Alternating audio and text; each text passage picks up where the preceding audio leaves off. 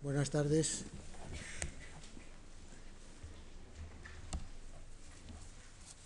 Hoy vamos a hablar de la trayectoria de la lexicografía. La historia de los diccionarios de las lenguas occidentales es larga y en algunos momentos ancha. Como las dimensiones particulares de la historia lexicográfica del español son lógicamente más ceñidas que las de todo el mundo, hablaré aquí solamente de los diccionarios de nuestra lengua, materia ya de por sí lo bastante caudalosa para que no resulte fácil comprimir su contenido en el tiempo que tenemos. En cualquier caso, es ventajoso que limitemos nuestro recorrido a la perspectiva de la lengua española, ya que aparte de que es el territorio que más nos interesa a los que estamos aquí, es más fácil seguir la evolución histórica a través de un solo tronco, aunque tenga sus ramajes más o menos frondosos, que tratar de abarcar con alguna coherencia el desarrollo paralelo de una eh, floresta tan variada como la de las lenguas europeas. En la jornada anterior hablamos de una forma embrionaria de diccionario, la primera forma del género, rudimentaria y sencilla, las glosas y los glosarios.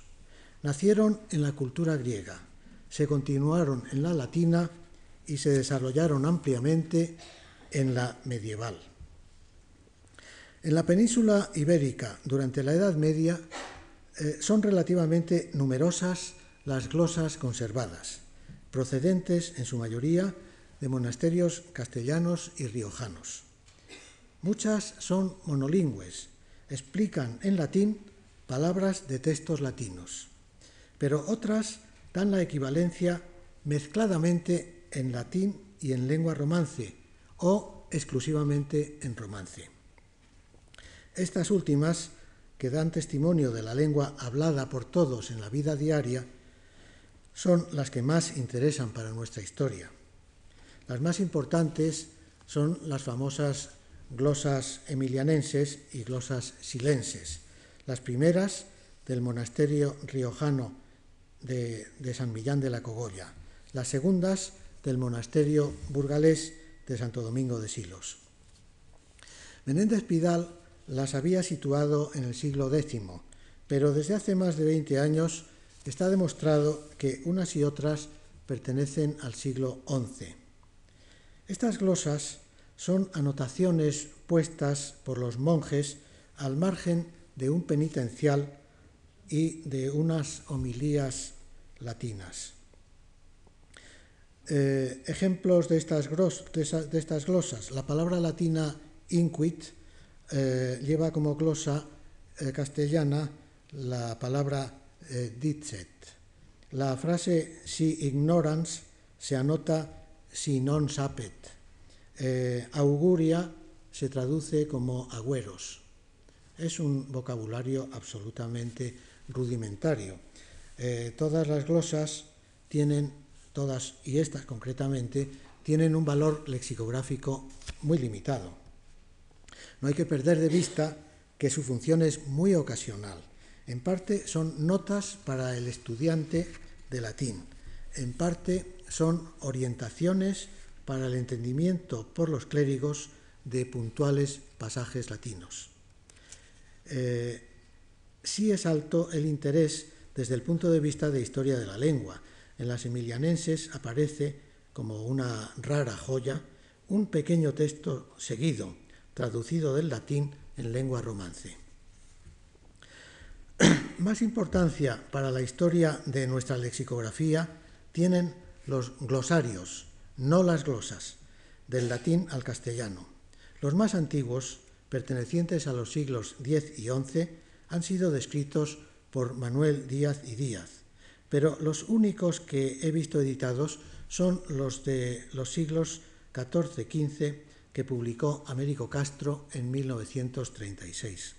Son tres, uno llamado de Toledo, otro de Palacio y otro del Escorial, todos ellos destinados a la enseñanza del latín, como lo demuestra la agrupación de las entradas por categorías gramaticales y de origen aragonés los tres, inspirados, al parecer, en fuentes francesas.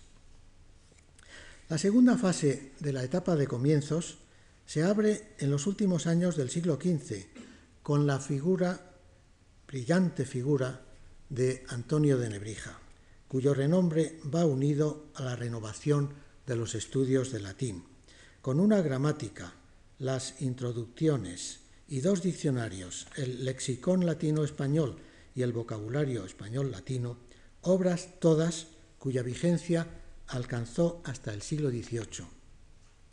Los dos diccionarios, publicados respectivamente en 1492 y 95, nos sorprenden por el rigor del método, por la novedosa objetividad científica. Refiriéndose al vocabulario, Anna María Gallina destacó el mérito de haber sido el primer léxico bilingüe que contenía una lengua viva concebido en una forma moderna. Por su parte, eh, Germán Colón y Amadeus Soberanas, en su edición del Lexicón, publicada en 1979, dicen, la modernidad de Nebrija salta inmediatamente a la vista si comparamos sus diccionarios con el universal vocabulario del cronista Alfonso de Palencia, publicado casi contemporáneamente, en 1490. Esta obra, continúan, se halla todavía anclada en la tradición medieval y nos recuerda, con sus prolijas explicaciones, a los compiladores de los glosarios mediolatinos, como Papías, etc. Hasta aquí Colón y Soberanas. Si yo ni siquiera he mencionado a Alfonso de Palencia en esta vista de pájaro de nuestra lexicografía, es porque al margen de su condición de superviviente, su vocabulario no es un diccionario español, ni un diccionario latino-español, sino un diccionario enciclopédico puramente latino que va acompañado de su traducción castellana. Esto es algo muy distinto. Basta observar que los lemas de la columna castellana son los mismos en latín de la columna latina y que por tanto esa parte castellana no tiene ningún valor lexicográfico, sino sólo el de una traducción cualquiera. Esto al parecer no lo han visto los editores modernos de tesoros lexicográficos, que incluyen en ellos el Palencia como si fuese un diccionario bilingüe. Aparte de la calidad intrínseca de los diccionarios de Nebrija, debemos valorar su trascendencia en la lexicografía posterior. De ellos dijo Anna María Gallina que fueron mina inagotable para los lexicógrafos de todos los países. En primer lugar, muchos diccionarios bilingües de español y otra lengua de los siglos XVI y XVII los utilizaron tomando la parte española del, vocabulario de Nebrija y traduciendo la latina eh, a la lengua respectiva, a la lengua moderna que les interesaba. El procedimiento, que es muy sencillo, lo inauguró el padre Pedro de Alcalá, en su, que en su vocabulista arábigo, publicado en 1505, se limitó a traducir al árabe las palabras latinas y después fueron muchos los que se apuntaron a este negocio. En segundo lugar, Nebrija fue una autoridad y una fuente dentro de la lexicografía de nuestra propia lengua. El único lexicógrafo español importante del siglo XVII Sebastián de Covarrubias citaba con frecuencia a Nebrija como un oráculo, y lo mismo hizo en el siglo XVIII la Academia en el mejor de sus diccionarios, dando entrada a muchas voces sobre el solo testimonio del vocabulario de Nebrija. Acabo de mencionar a Sebastián de Covarrubias, que con su tesoro de la lengua castellana o española de 1611 es el autor del primer diccionario monolingüe, no sólo de nuestra lengua, sino de las lenguas vivas europeas, adelantándose en un año al vocabulario de la Academia de la Crusca, aparecido en Venecia en 1612. El tesoro de Covarrubias, que con esa primacía supone un hito en nuestra historia lingüística, significa, sin embargo, un paso atrás frente a la rigurosa metodología modelada más de 100 años antes por Nebrija. La idea genial de Covarrubias de componer por primera vez un diccionario del español, un diccionario extenso del español, queda oscurecida por rasgos medievales, como la convicción de que en las etimologías se guarda el verdadero significado de las palabras. Y así las inventó, etimologías disparatadas, a lo largo de toda la obra. De hecho, había alimentado el, pensamiento de titular su libro Etimologías, como el de San Isidoro. Otro rasgo atrasado de Covarrubias es su creencia de que el hebreo es la madre de todas las lenguas y llega al extremo de atribuir un étimo hebreo a palabras indígenas de América. Por ejemplo, la palabra cacique viene del hebreo, según él. Por añadidura, el libro carece de estructura y de orden en casi todos los sentidos. Dicho de otra manera, es caótico. Eh, conserva un poco el orden alfabético, pero solo un poco, porque dentro de una misma letra de pronto salta a otra distinta, después vuelve eh, y es de los que no respetan eh, con mucho rigor el orden alfabético, que ya entonces se había extendido a los diccionarios en general. Pero en el otro platillo de la balanza hay que poner las muchas noticias interesantes que da Covarrubias sobre las palabras y las cosas de su época, el gusto por los refranes, los romances y las canciones populares y la constante presencia del autor, de su vida, de sus ideas, de sus aficiones y de sus gustos literarios. Nada de esto es científico, desde luego, pero todo esto hace que la lectura seguida de su diccionario resulte ser un placer único. La lexicografía española entra en su mayoría de edad en el siglo XVIII. La Academia Española, fundada por un rey gracias al entusiasmo de un militar retirado, publica su Diccionario de la Lengua Castellana en seis volúmenes en el corto plazo de 13 años, que a algunos les pareció muy largo, de 1726 a 1739. Los miembros de aquella academia se lanzaron a la empresa movidos por un impulso que hoy no se concibe, celo patriótico. Hoy no se habla de celo patriótico, se habla como mucho de vergüenza torera, pero eso es un poco más ramplón. Los académicos sintieron sonrojo, es la palabra que usan ellos mismos, sonrojo de que una lengua tan rica y con tan ilustre pasado como la española no dispusiese de un diccionario de calidad semejante a los que ya poseían las lenguas italiana y francesa. Y tomaron la decisión de emprender la aventura de llenar ese vergonzoso vacío. Estudiaron los modelos, trazaron los planos y se aplicaron con vigor a levantar el edificio soñado. Del diccionario italiano de la Crusca tomó el español el principio de la documentación a partir de los mejores escritores del diccionario académico francés tomó el ideal del uso de la corte y, como ingrediente original, aportó el reconocimiento de las variedades dialectales y de los niveles populares del idioma. Esto no estaba en los otros diccionarios. De la feliz combinación de estos tres componentes resultó un diccionario que aventajaba a cada uno de sus rivales con la virtud propia del otro y a los dos con la moderna nota descriptiva de la que ambos carecían. No sería un diccionario perfecto, eso lo sabían bien sus mismos artífices, pero su metodología fue la más avanzada de su siglo. En 1770 se publicó el primer tomo de una segunda edición del gran diccionario que la gente llamaba ya de autoridades, pero faltó valor a los académicos para llevarlo a término y se abandonó la idea la Academia se contentó con publicar un diccionario reducido a un solo tomo que era versión abreviada de la obra grande. Y ese diccionario reducido, el que hoy se llama el usual, es el que multiplicado en sucesivas ediciones, paulatinamente aumentadas, ha seguido publicándose a lo largo de los decenios y de los siglos, sin perder nunca el favor del gran público. Si no me equivoco, es el diccionario institucional más longevo que existe. La Academia planeó a principios del siglo XX un nuevo proyecto lexicográfico de envergadura, el Diccionario Histórico de la Lengua Española.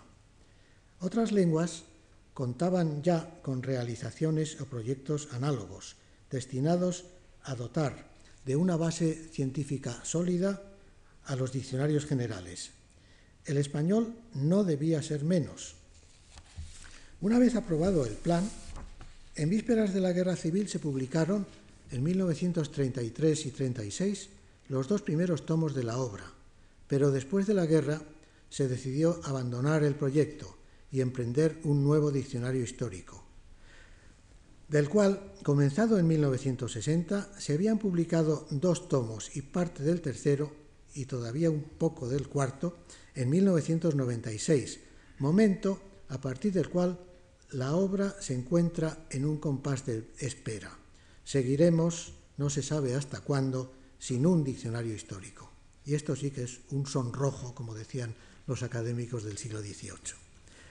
La vitalidad de la academia tuvo en el siglo XX otra manifestación interesante, la publicación del Diccionario Manual e Ilustrado de la Lengua Española, versión económica, en formato reducido y de aspecto atractivo del diccionario usual, llamada a servir a un público más amplio y más joven que el de este último. Aparte de la ilustración, tenía como novedades más notables. Por un lado, la supresión de las voces y acepciones que el diccionario grande marcaba como anticuadas, que no son todas las anticuadas que tiene, pero que son bastantes. Por otro, indicaciones de tipo morfológico y por otro, información sobre neologismos aún no presentes en el otro diccionario, con orientaciones normativas acerca de ellos. Publicado en 1927, la acogida fue muy satisfactoria y además de varias reimpresiones, alcanzó tres ediciones más, revisadas y actualizadas, la última de ellas en 1989. Pero después también aquí se ha apagado el interés de la Academia por esta obra suya. En el momento actual, además de su habitual quehacer de preparar una nueva edición del Diccionario Común, la Academia tiene entre manos una empresa de gran envergadura, comenzada en 1998, la creación de una base informática de datos léxicos, distribuida en dos corpus, el corpus de referencia del español actual, llamado CREA, y el corpus diacrónico del español, el CORDE, con el objetivo de abarcar el estado presente y las etapas pasadas del léxico español con la formación de una colección que ya se aproxima a los 300 millones de registros. Este copioso arsenal de datos está destinado principalmente a servir para la documentación de los futuros diccionarios de la Academia. Me he detenido de manera especial en los diccionarios de la Academia porque esta institución, a diferencia de lo que ocurre con las análogas en el dominio de otras lenguas, ocupa una posición central en el ámbito cultural español. Y sus obras lexicográficas, gracias sobre todo al amplio, al alto prestigio que mereció la primera de ellas, son siempre tratadas con respeto y atención en todos los países de nuestro idioma, a veces con más atención que respeto. El Diccionario Común de la Academia, como herencia de su noble antepasado del siglo XVIII, disfruta desde hace dos siglos de la condición de eje en torno del cual giran los otros diccionarios españoles. Ninguno ha dejado de tenerlo a la vista y son muchos los que lo han imitado, copiado y hasta, y hasta plagiado. María Moliner aseguraba en 1966 que absolutamente todos los diccionarios españoles han tomado sus definiciones del diccionario de la Academia. Lo decía por ella misma también. Este académico-centrismo ha permitido que el hacer un diccionario fuese un ejercicio confortable para muchos autores y un negocio próspero para muchos editores.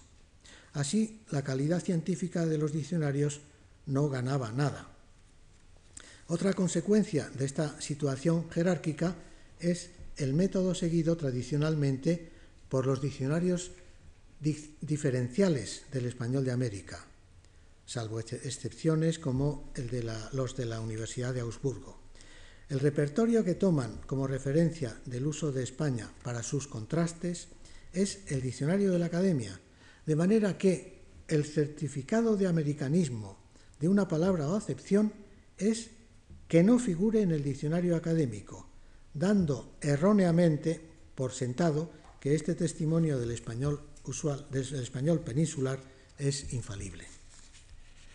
El hábito generalizado de la imitación de los diccionarios académicos tenía que causar una monotonía en la oferta de los influidos por ellos, que han sido mayoría a lo largo de los siglos XIX y XX. Algo parecido a lo que en nuestros días ocurre con las emisoras de radio en frecuencia modulada, donde docenas de emisoras difíciles de diferenciar ofrecen las mismas formas de, programación, el mismo tipo de música y los mismos tipos de presentadores. Ha habido, claro está, diccionarios no académicos que, sin rechazar algún grado de dependencia respecto al académico, tienen un sello de personalidad como consecuencia de la aplicación de un método diferente en la estructura de la obra o de los artículos. La obra de Vicente Salvá, publicada en París en 1846, rezaba así en su portada.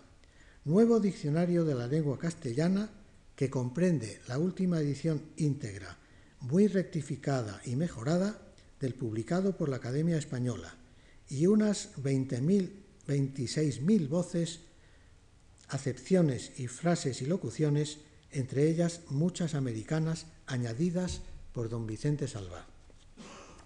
Él mismo en la introducción no se llama autor, sino modestamente adicionador. Un modelo de no solo de modestia, sino de honradez es esta manera de presentarse. Muy pocos son capaces de reconocer la inclusión íntegra, ni siquiera parcial, del diccionario académico. Pero una declaración así la puede hacer tranquilamente quien a continuación advierte, como hace Salva, que ha rectificado y mejorado en gran medida el, texto reproducido y que además lo ha enriquecido con 26.000 adiciones entre voces, acepciones y locuciones.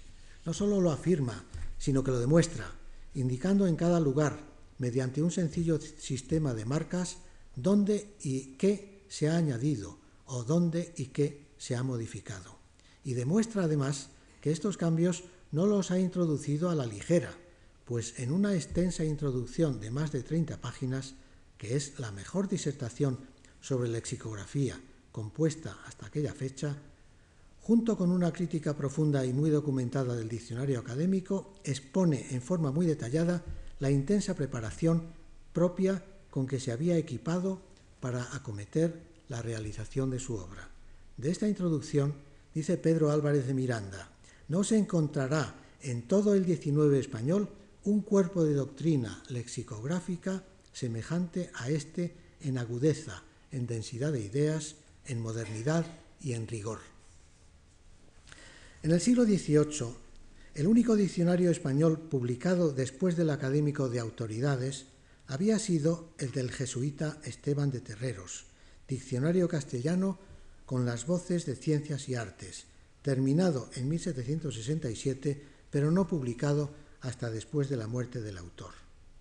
No era, como se dice a veces, un diccionario técnico, ni tampoco un diccionario enciclopédico, sino, como ha señalado Manuel Álvarez Querra, un diccionario general de la lengua, enriquecido con cuantos términos específicos de las artes, ciencias y técnicas pudo allegar el autor. En lo que se refiere al léxico general, Terreros no dejó de aprovechar algo el diccionario de autoridades, por lo que el aspecto más original de su trabajo está, estaba en las voces de ciencias y artes, con las cuales abrió un camino nuevo a nuestra lexicografía. Por la misma época de Salvá, volvemos ya al siglo XIX, los autores y editores que explotaban los léxicos académicos eran conscientes de que para distanciarse del modelo y para distinguirse de los competidores, o sea, para vender mejor sus obras, el medio más seguro era incrementar el caudal léxico con términos técnicos y con entradas enciclopédicas. Y Terreros les dio una pista en esta dirección.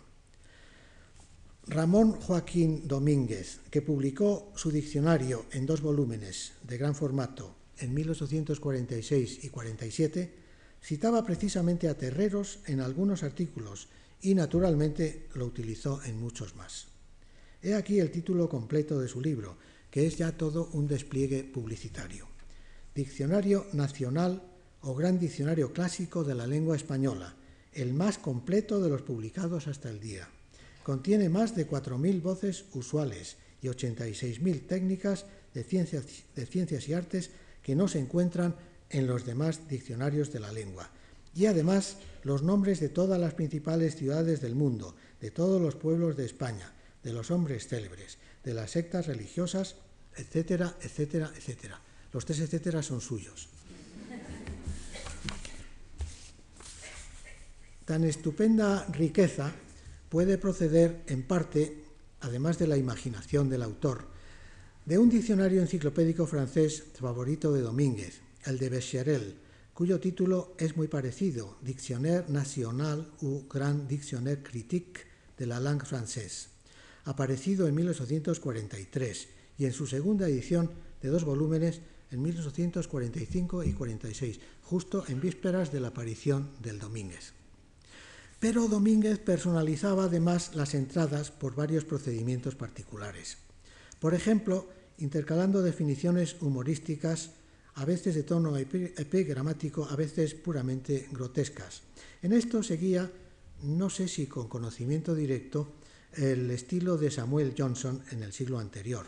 Por ejemplo, Domínguez define la palabra pudor con estas palabras. El honor de la mujer, por cierto, colocado en muy resbaladizo y vidrioso declive, en harto periculosa pendiente, ocasionada a insubsanable fracaso. Otro, otro ejemplo caricaturesco de definición, la definición de cuerno en plural, o sea, cuernos. Las venerables astas que se supone adornan la cabeza y frente de los maridos cornudos o cabrones a sabiendas. Y cuando es por razón de lucro infame, se califican con los sonoros adherentes de oro, de plata, etc. A veces emplea un estilo ridículamente alambicado. La definición de relámpago, por ejemplo, dice, súbita y fulgurosa, fulgorosa llamarada de instantáneo lucir deslumbrador que sale de las nubes lanzadas como eléctrico chispazo, precediendo regularmente a la explosión del trueno como el siniestro brillo de las armas ígnicas precede al tiro o atronador disparo. Eh, no sé si ustedes han percibido, yo no lo he leído muy bien, eh, que además es una prosa rítmica, tiene cierto ritmo poético, pero eh, el gusto por la poesía, llamémosla poesía, se muestra en las definiciones en verso que componía de vez en cuando y las utilizaba especialmente para glosar refranes. Por ejemplo, bien sabe el asno en cuya casa rebuzna. Este es un refrán que comenta, explica con estas palabras. Poderoso que rebuzna entre sus aduladores bien sabe que sus sandeces han de pasar como flores. Uno de los toques personales de Domínguez es la expresión no disimulada de su ideología política radical. ya asoma algo esta tendencia en la misma explicación de refrán que acabo de leerles. El refrán bien sabe el asno en cuya casa rebuzna, porque la metáfora del asno se ilustra como el poderoso que rebuzna, pero es bastante más explícito cuando se enfrenta con voces de sesgo político. Así formula una de sus acepciones del adjetivo libre, que disfruta o está en el pleno goce de sus derechos de ciudadano, garantizados por las instituciones liberales. Eh, veamos cómo define liberal. Amante de la libertad, enemigo de la tiranía, más o menos demócrata. Pero ¿cómo define demócrata? Amante del pueblo y enemigo de la, de la tiránica dominación de los reyes. Esto lo decía bajo el reinado de Isabel II. En su ideario no puede faltar el anticlericalismo. Por cierto, la palabra anticlericalismo no está en su diccionario, pero sí lo, utiliza como concepto propio. En la voz sombrero, sin ninguna necesidad, tiene que citar a los clérigos, pues en vez de decir los clérigos dice los clerizontes. Y en la voz capítulo hay una acepción referente a religión, el capítulo de una orden religiosa. Eh, se le escapa este comentario como remate. Todo esto huele a cosa rancia. Pero la ranciedad la encuentra, la encuentra sobre todo en la academia. La academia es su blanco favorito de todos sus disparos. La Academia Española, como institución conservadora, no se salva de su hostilidad. No deja escapar Domínguez ninguna ocasión de censurar cualquier error, a menudo burlándose de las explicaciones académicas.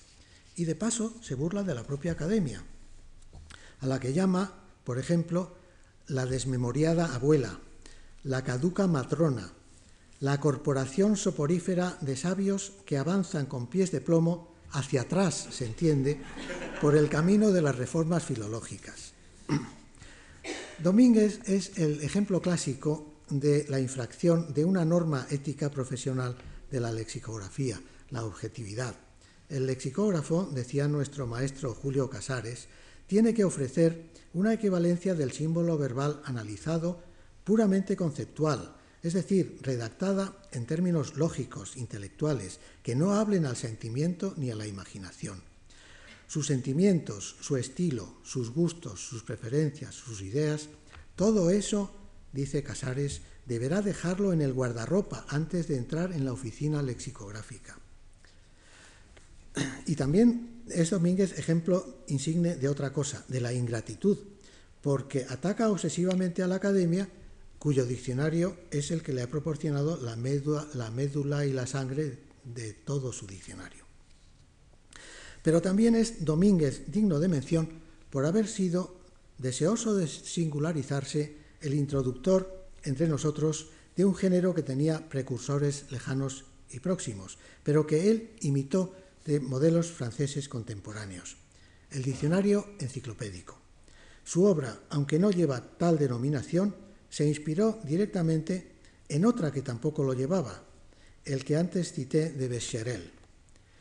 El camino abierto entre nosotros por Domínguez fue seguido inmediatamente, como ven, hay mucha solidaridad entre los lexicógrafos, fue seguido inmediatamente en 1853-55 por otra obra que sí se nombraba ya Diccionario Enciclopédico, Diccionario Enciclopédico de la Lengua Española, con todas las voces, voces, frases, refranes y locuciones usadas en España y las Américas españolas. El título tiene en común con el de Domínguez la fanfarronería, porque en el uno, en el de Domínguez, son las cifras poco creíbles, pero en el otro es la afirmación de contener todas las voces usadas en las Américas españolas. Las dos presunciones son bastante habituales en nuestros diccionarios modernos, sobre todo la segunda, que es la menos controlable. Pero este nuevo diccionario, el diccionario enciclopédico, eh, se eh, difiere del anterior, el de, el de Domínguez, en al menos tres características. Primera, no es obra unipersonal, como el Diccionario Nacional, sino de un equipo eh, de 21 personas, entre las que aparecían algunos nombres ilustres, como los de Ventura Ruiz Aguilera y José Amador de los Ríos, bajo la dirección de Eduardo Chao. Por cierto, Eduardo Chao era gallego, igual que lo era Domínguez. Había una rivalidad entre los paisanos.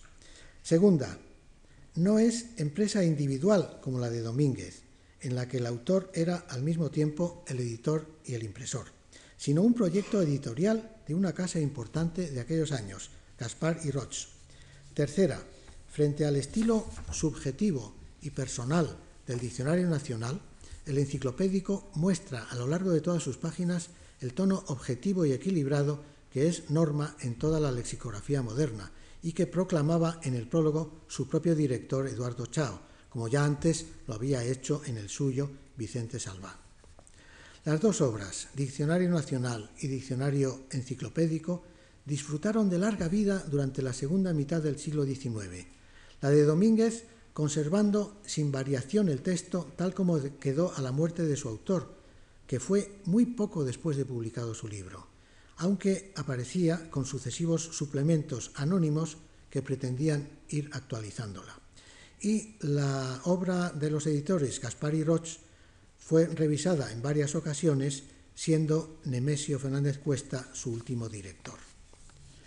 Algunos otros diccionarios enciclopédicos de dimensiones moderadas y de apreciable calidad, aparecieron en torno al fin de siglo, como el de Elías Cerolo, Miguel de Toro y Gómez y Emiliano Isaza, de 1985, en dos volúmenes. Pero estos y los anteriores fueron eclipsados por el Diccionario Enciclopédico Hispanoamericano de Literatura, Ciencias y Artes, editado por Montaner y Simón en 23 volúmenes que se fueron publicando entre 1887 y 1898, seguidos de varios apéndices hasta 1910. En las entradas léxicas, esporádicamente, incluía este diccionario citas a modo de autoridad, práctica que también se presentaba en el de Elías Cerolo. La nueva obra de los editores Montaner y Simón inicia un capítulo nuevo en la lexicografía española, el de los diccionarios enciclopédicos de gran extensión, género que ya se había desarrollado con buena aceptación en otros países europeos, principalmente Francia, a lo largo de todo el siglo XIX. La obra redactada por un equipo de notables especialistas en las diversas materias. Entre ellos se contaban, por ejemplo, Menéndez Pelayo, Ginés de los Ríos, José María Barbi y el científico Vicente Vera, alcanzaba una excelente calidad y disfrutó de gran aprecio incluso después de la publicación de la Enciclopedia Universal Ilustrada Europeo-Americana, la conocida por todos como Enciclopedia Espasa, muy superior en extensión 70 volúmenes de 1908 a 1930, seguidos después por más de 40 de suplementos y apéndices. Estas dos obras y otras menos monumentales aparecidas en el siglo XX contienen entradas puramente léxicas en un orden alfabético compartido con las enciclopédicas, como corresponde al género diccionario enciclopédico. Pero la importancia del léxico se empequeñece tanto más cuanto mayores dimensiones presenta la obra total. Volvamos ahora a los diccionarios propiamente dichos, los diccionarios de lengua, que es una de las dos direcciones principales en que se dividió la lexicografía no académica en los mediados del siglo XIX, la del puro diccionario de lengua, representado principalmente por Salvá y la otra corriente, la de los primeros diccionarios enciclopédicos, representados por el de Domínguez y el de los editores Gaspar y Roch. Después de Salvá, muchos diccionarios de lengua siguieron publicándose durante el resto del siglo, pero pegados al modelo académico y sin aportaciones de interés. En este género de los diccionarios de lengua, el siglo XX nos ofrece algunas novedades. Se abre el siglo con la aparición en 1902 del primer tomo del Gran Diccionario de la Lengua Castellana, autorizado con ejemplos de buenos escritores antiguos y modernos, de Aniceto de Pajés. Observen cómo Pajés recupera el epíteto gran que había estrenado Domínguez en el subtítulo de su obra, Gran Diccionario Clásico, epíteto que autores muy posteriores han vuelto a lucir en obras mucho menos grandes que las de verdad. Pero en el caso de Pajés, el adjetivo estaba bien justificado, porque la obra, una vez terminada, estaba formada por cinco volúmenes en formato mayor que el de la Academia, con un total de casi 4.800 páginas. Parece ser que la obra era unipersonal, pero como ya señalaba Eduardo Benot al autor, hubiera sido preferible en el diccionario basar las definiciones en los ejemplos, en lugar de hacerlo al revés, buscarles ejemplos a las definiciones, que además estaban tomadas de la academia. Eh, las citas solo se identifican por el nombre del autor, sin ninguna otra precisión cronológica ni bibliográfica.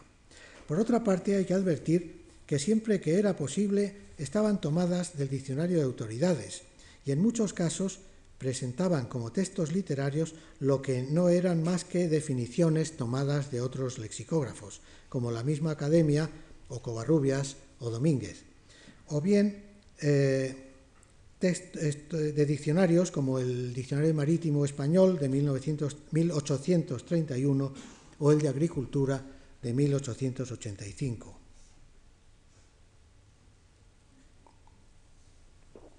O bien textos de colaboradores del Enciclopédico Hispanoamericano. Algunos llevaban la firma de un tal Antonio Rojo y Sojo, que nadie sabía quién era, pero al final de la lista, al, al, final del diccionario hay una lista de autores indicando a qué siglo pertenece cada uno. A este le dicen del siglo XVI. Eso es mentira. No es del siglo XVI. Es un señor que inventaba ejemplos al servicio de Pajés y de sus continuadores. Era un forjador de ejemplos camelísticos.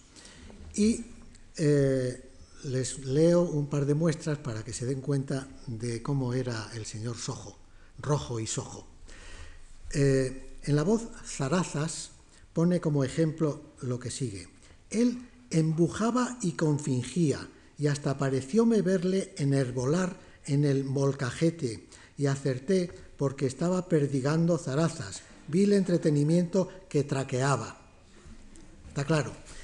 Eh, en la voz Alcartaz, el ejemplo que pone es el siguiente. Sacó del Alcartaz unos grafioles, de los que tomaron buena parte como galameras ella y su criada.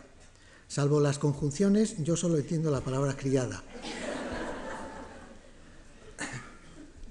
De todos modos, el diccionario de Pajés, al extender a la generalidad del léxico la aportación de ejemplos de la lengua escrita que ya habían incorporado menos sistemáticamente otros autores, tiene el mérito de haber atendido a una carencia sensible en la lexicografía española, después del diccionario de autoridades, las citas ilustradoras y garantes de los sentidos explicados en las definiciones. Hasta la publicación a final de siglo de nuestro diccionario del español actual, solo hubo un diccionario que se propuso dotar sistemáticamente de ejemplos, ejemplos inventados en este caso, a todas las entradas. El diccionario Planeta de la lengua española usual de 1982, dirigido por Francisco Marsá, obra de formato manual, de caudal voluntariamente limitado y de orientación didáctica muy conseguida. Otro diccionario de gran extensión, a cuyo autor empujó el deseo de enriquecer el contenido de este género de obras, fue la Enciclopedia del Idioma de Martín Alonso, de 1958, en tres volúmenes, que, como dije el otro día, no es una enciclopedia, sino un diccionario general ampliado de manera un poco exagerada, eh, con una serie de informaciones que no están en ningún diccionario. Según su autor, palabras textuales suyas, nuestra enciclopedia del idioma, con sus 300.000 términos explicados por siglos y autores, es un diccionario etimológico, tecnológico, medieval, renacentista, contemporáneo, español con interés conjunto para Hispanoamérica. Solo de medicina se estudian, esto lo sigue diciendo él, se estudian evolutivamente unos 40.000 vocablos. Explica el significado de cada palabra a través de los tiempos, con la autoridad de más de 1.500 autores, con la comprobación de 60 diccionarios preacadémicos, del célebre Diccionario de Autoridades de 1726, seis volúmenes, para que se vea el mérito que tiene, y de las 18 ediciones del diccionario académico y más de 500 diccionarios y glosarios de especialidades. Esto es lo que dice Martín Alonso de su propio diccionario. A pesar de esta triunfal presentación, la aceptación del libro fue más fría de lo que él esperaba. Eh, entre los profesores a quienes él decía que iba destinado el diccionario, se convirtió en un lugar común afirmar que el diccionario era malísimo. A veces empleaban otra palabra. Cierto que presentaban, presentaba el diccionario deficiencias visibles, más de método que de fondo, y no era la menor de ellas la abundancia de erratas. Pero es justo decir que su aprovechamiento masivo de los vocabularios dialectales y de los diccionarios de especialidades y sus referencias literarias y lexicográficas lo convertían, si se, si se manejaba con precaución, en una herramienta bastante útil que no pocas veces dio pistas y orientaciones a los estudiosos, eh, los cuales después tenían buen cuidado de no mencionar la fuente. Como último capítulo, y continuando en el siglo XX, volvamos a los diccionarios de lengua normales, esto es, los de base tradicional, la académica, un volumen de formato discreto, manual, y un destinatario medio, el que algunos editores llaman toda la familia. Me ocuparé solamente, claro, de los que tienen más personalidad. En este sentido sale en primer lugar el pequeño Larousse ilustrado, cuya primera edición apareció en 1912, redactado por Miguel de Toro y Gisbert, siguiendo de cerca el modelo francés Petit Larousse Illustré de Claude Auger, cuya primera edición era de 1906. Es este diccionario, dejando a un lado los de la Academia, el que ha mostrado más vitalidad en el siglo XX, pues desde 1912 ha continuado publicándose hasta rebasar la frontera del nuevo siglo. Ya se está eh, vendiendo el pequeño Larousse que lleva la fecha 2003. Es un diccionario singular, dividido en dos partes. La primera es de lengua y la segunda enciclopédica. Aquí nos interesa solo la parte léxica, que mantiene en general la nomenclatura académica, con muchas supresiones, enmiendas y adiciones. Excluye los arcaísmos y voces de germanía, los barbarismos, eh, pero a, cambio de esto incluye neologismos, usos populares y también algunos extranjerismos y barbarismos introducidos en la lengua corriente, advirtiendo su condición. Todo esto naturalmente no estaba en los diccionarios corrientes. Agrega al léxico español 9.000 americanismos, cifra muy considerable en aquel momento. Incorpora información morfológica, por ejemplo, plurales y conjugaciones, y también sinónimos y antónimos. Las características de esta obra, en su parte lengua, fueron, sin ninguna duda, las que inspiraron a la Academia Española en 1914 el proyecto del Diccionario Manual e Ilustrado, que cuando por fin se publicó en 1927 presentaba afinidades indiscutibles con el Larousse. Ilustración, formato idéntico, información gramatical, atención especial a los usos hispanoamericanos, inclusión de neologismos no presentes en el diccionario académico grande, corrección de usos incorrectos. La Academia, que tantas veces se ha quejado, no sin razón, de plagios ajenos, no siempre puede arrojar la primera piedra. Una obra del siglo XX muy apreciada ha sido Vox, Diccionario General Ilustrado de la Lengua Española, cuya primera edición de 1945 llevaba un prólogo de lujo de Ramón Menéndez Pidal. Este texto era uno de los primeros y más importantes estudios sobre lexicografía publicados en nuestro país, anterior en cinco años a la introducción a la lexicografía moderna de Julio Casares.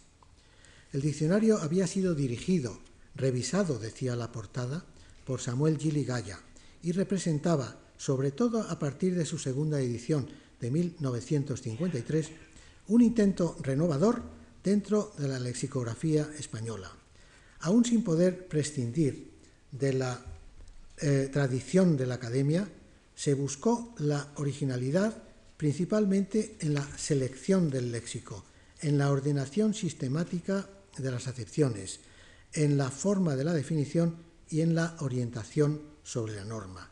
En la selección del léxico se aplicaba un criterio sincrónico, salvando del pasado solamente el vocabulario más usual de la literatura clásica e incorporando abundancia de neologismos. Se dio también amplia cabida a las, a las voces de América en medida superior a la de los diccionarios corrientes. En la técnica de redacción merecen destacarse en el diccionario Vox la utilización por primera vez en un diccionario general español de los nombres científicos latinos para completar la definición en los lemas de especies botánicas y zoológicas. La presencia de ejemplos ilustradores del régimen preposicional y sobre todo en los verbos transitivos la separación mediante corchetes entre la definición propiamente dicha y el complemento directo de contorno. Por ejemplo, si definimos el verbo transitivo dejar como soltar una cosa, la definición propiamente dicha es soltar y una cosa es el contorno necesario de esa definición en un contexto, pero que no forma parte verdadera de la definición, sino sólo de su presencia en el contexto. Esto se indica sencillamente en el diccionario de Vox escribiendo así, soltar una cosa y una cosa va entre corchetes, para indicar que eso no es elemento sustancial de la misma definición. Un pequeño inciso es que sobre la cuestión del contorno en las definiciones, de la que hablaremos en otra ocasión, eh, yo publiqué dos artículos en 1978 y 79 una exposición extensa eh, referida no solo al contorno complemento directo, como el que se reflejaba en el diccionario de el diccionario Vox, eh, sino a todas, el que afectaba a todas las modalidades, a todas las definiciones de voces de otras categorías. cuando Publicamos en 1999 el Diccionario del Español actual, eh, se aplicó sistemáticamente mi teoría, pero eh, como yo me había adelantado mucho a publicar eh, esa exposición, resulta que cuatro diccionarios antes que el nuestro ya se habían adelantado a incluir la novedad. Al iniciar este capítulo dedicado a los diccionarios que he llamado normales,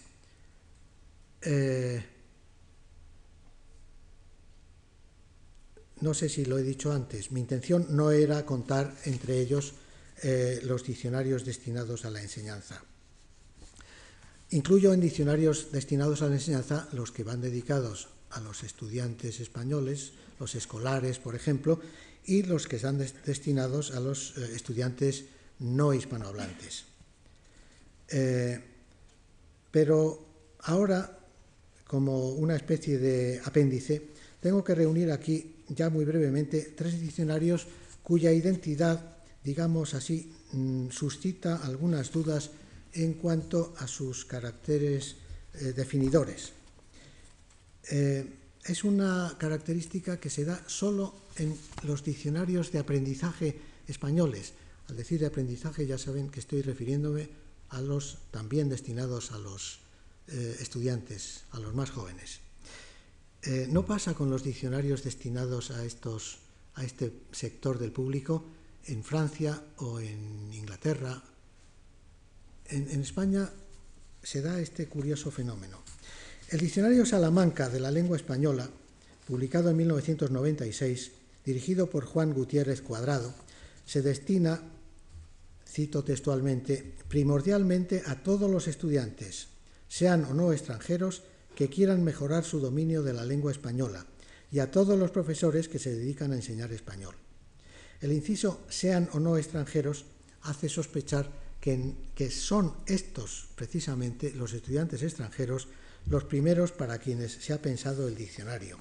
Y hay algún detalle en el sistema de marcación que apoya nuestra sospecha, la marca no contable que es típica de los diccionarios extranjeros de aprendizaje. Eh, el carácter didáctico general se cumple en la abundancia de ejemplos, la sinonimia y una información gramatical más desarrollada de lo habitual. Pero naturalmente esto no es ninguna falta, ningún defecto en el diccionario, no es ningún obstáculo, sino al contrario, para que la obra sea útil y utilizada con provecho por los hablantes nativos en general. Por su parte, otra obra el Diccionario Esencial Santillana de la Lengua Española, primera edición 1991, segunda 2000, con ligero cambio de título, Nuevo Diccionario Esencial Santillana, dirigido por Sergio Sánchez Cerezo, se destina con carácter prioritario, según dice su presentación editorial, al estudiante de nuestros días. Y como en el caso anterior, se corrobora el carácter didáctico en el cuidado de redactar definiciones sencillas, ofrecer ejemplos abundantes, sinónimos e indicaciones gramaticales. Pero, curiosamente, es, como el otro, como el Salamanca, igualmente adecuado para los no estudiantes. Y, de hecho, a mí me consta su utilización eh, más extensa fuera de las aulas que dentro de ellas. El tercer caso, y con él ya termino, es el del diccionario clave de 1996, dirigido por Concepción Maldonado.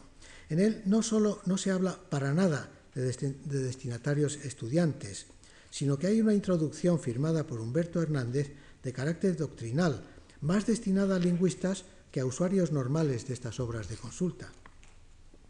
Pero en contraste, el apartado que sigue, cómo se usa clave, está redactado en un tono adecuado a lectores juveniles, y la estructura general de las entradas, así como el apéndice, presentan curiosamente un carácter didáctico y normativo más acusado que en una obra declaradamente didáctica como es el Diccionario Esencial Santillana.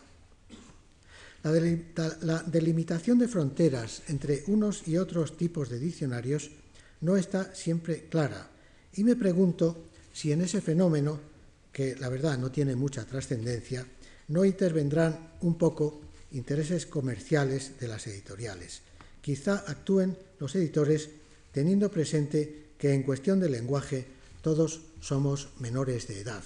Esto ocurre con los editores españoles. En otros países los editores saben bien quién es, cuánta gente lee, utiliza los diccionarios generales destinados a adultos y cuánta gente utiliza solo los diccionarios no destinados a adultos.